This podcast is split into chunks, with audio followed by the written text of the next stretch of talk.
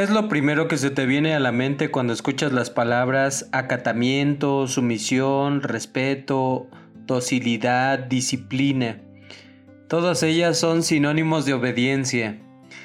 Muchas veces nos cuesta trabajo poder adquirir una de ellas sin que nos resistamos, que tengamos esa docilidad y humildad para aceptar obedecer, ya sea desde los padres, un maestro, alguna autoridad, un jefe. Pero esta obediencia vamos a recordar lo que vimos en los últimos temas acerca de la sangre de Cristo. La sangre de Cristo es aquel pacto el cual el Hijo confirmó cuando murió en la cruz y derramó su sangre por todos nosotros. Cuando aceptamos este pacto es un intercambio. Él da su vida, pero nosotros nos comprometemos a no seguir la nuestra de la misma manera, sino ahora, por medio de su evangelio, es como vamos a confirmar la fe en su pacto. Dice Romanos 6:22, Mas ahora librados del pecado y hechos siervos a Dios, tenéis por vuestro fruto la santificación y por fin la vida eterna. Entonces así Cristo, con su sangre, nos ha libertado del pecado. Y si nosotros tenemos esa fe en este sacrificio, volteamos a ser siervos de Dios, a poderlo obedecer en lo que Él nos dice, porque ya reconocemos que solos, que por nuestra cuenta, nos equivocamos y erramos constantemente. Y entonces la recompensa es la santificación, el podernos apartar de todo lo que nos daña, que ahora nuestros ojos ven cosas que antes no, y que aceptamos que todo lo que hacíamos, era, muchas de esas cosas eran por ignorancia. Ahora la luz o la verdad de Cristo nos trae a nosotros un conocimiento donde nos permite saber que no queremos volver atrás. En Hechos 4:12 dice, y en ninguno otro hay salvación, porque no hay otro nombre bajo el cielo dado a los hombres en que podamos ser salvos, porque ya Dios había dispuesto a su Hijo amado para que cumpliera con ese propósito, porque Él fue el que dispuso también de, de su propia vida y aceptó el sacrificio, para que cuando viniera a este mundo, hecho en carne, lo tuviéramos como ejemplo que Él nos va a mostrar siempre las cosas que debemos de hacer para que la salvación sea nuestra y nadie nos la pueda quitar porque ahora seguimos sus enseñanzas. En Lucas 24, 27 nos dice, y comenzando desde Moisés y siguiendo por todos los profetas, les declaraba en todas las escrituras lo que de él decían. Y es que antes de Jesucristo todo lo que estaba ahí escrito nos conducía a Él. Los mandamientos, la ley, los sacrificios, el templo, todo era Él nos iba a enseñar ahora la forma de poder acercarnos a Dios, de adorarlo, de poder ofrecer sacrificios, de poder hacer un pacto correctamente con Él. Porque todo esto está vertido en su Evangelio. Así que las cosas que antes fueron escritas, eran una sombra de lo que Él, por medio de la luz, nos iba a enseñar. La guianza y el bienestar de nuestras vidas está en Jesús. El que cree en el Hijo de Dios tiene el testimonio en sí mismo. El que no cree a Dios le ha hecho mentiroso porque no ha creído en el testimonio que Dios ha dado acerca de su Hijo. Y este es el testimonio, que Dios nos ha dado vida eterna y esta vida está en su Hijo. El que tiene al Hijo tiene la vida. El que no tiene al Hijo de Dios no tiene la vida. Esto fue 1 de Juan 5, 10 al 12.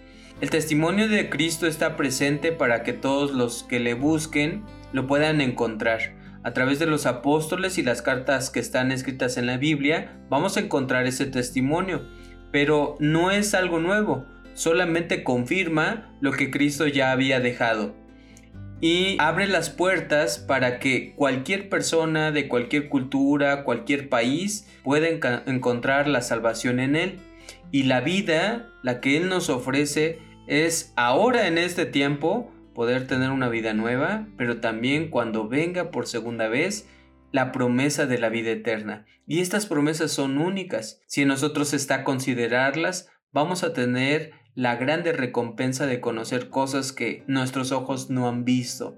Ahora vamos a pasar a 1 de Pedro 2, 21 al 24, el cual dice así, Pues para esto fuisteis llamados, porque también Cristo padeció por nosotros, dejándonos ejemplo para que sigáis sus pisadas, el cual no hizo pecado, ni se halló engaño en su boca, quien cuando le maldecían, no respondía con maldición. Cuando padecía, no amenazaba, sino encomendaba la causa al que juzga justamente, quien llevó él mismo nuestros pecados en su cuerpo sobre el madero, para que nosotros, estando muertos a los pecados, vivamos a la justicia, y por cuya herida fuiste sanados. Así recordamos que un hombre justo, sin pecado, Él murió por nosotros. Que la historia no puede borrar este evento que marcó a la humanidad y ejemplo nos dio para que no perdamos el rumbo a la salvación. Las cosas que a nuestros ojos son difíciles e incluso imposibles de hacer, Él mostró que sí es posible. De esta forma vencemos al mundo y sus creencias, la forma en cómo actúan, que se guardan rencores, se guardan odios, envidias, no perdonamos sinceramente, sino guardamos memorias de lo que la gente nos hace. Y esto es una debilidad porque no vemos el cómo nos afecta, pero nuestro espíritu, nuestra alma, se va debilitando por guardar todo esto en nuestro interior. Así que Él nos trae la libertad de vivir ligeros, vivir libres de cualquier pensamiento y sentimiento que nos haga daño a nosotros y también a todos los que nos rodean. Así que creer en Cristo no es solo decirlo con labios, sino es manifestarlo con nuestros actos, como nos lo muestra el apóstol Juan cuando dice, el que dice yo le he conocido y no guarda sus mandamientos, el tal es mentiroso y no hay verdad en él. Mas el que guarda su palabra, la caridad de Dios está verdaderamente perfecta en él. Por esto sabemos que estamos en él. El que dice que está en él debe andar como él anduvo. Primera de Juan 2, 4 al 6. Este evangelio es el que nos va a dar una nueva vida. Si realmente queremos obtener la recompensa del pacto que establece en su sangre, entonces debemos de actuar de forma distinta. No podemos regresar a nuestra vida anterior. No podemos seguir actuando de la misma manera. Ahora el Evangelio nos da la verdad y la verdad es la que nos liberta de hacer cosas malas, de recibir malos sentimientos, malos pensamientos y que nuestro corazón sufra, que nuestro cuerpo lo refleje. Si queremos obtener estas promesas, debemos obedecer a Dios y cumplir con la orden que el Maestro dio a sus discípulos, que fuéramos nosotros enseñados a hacer lo que Él hizo.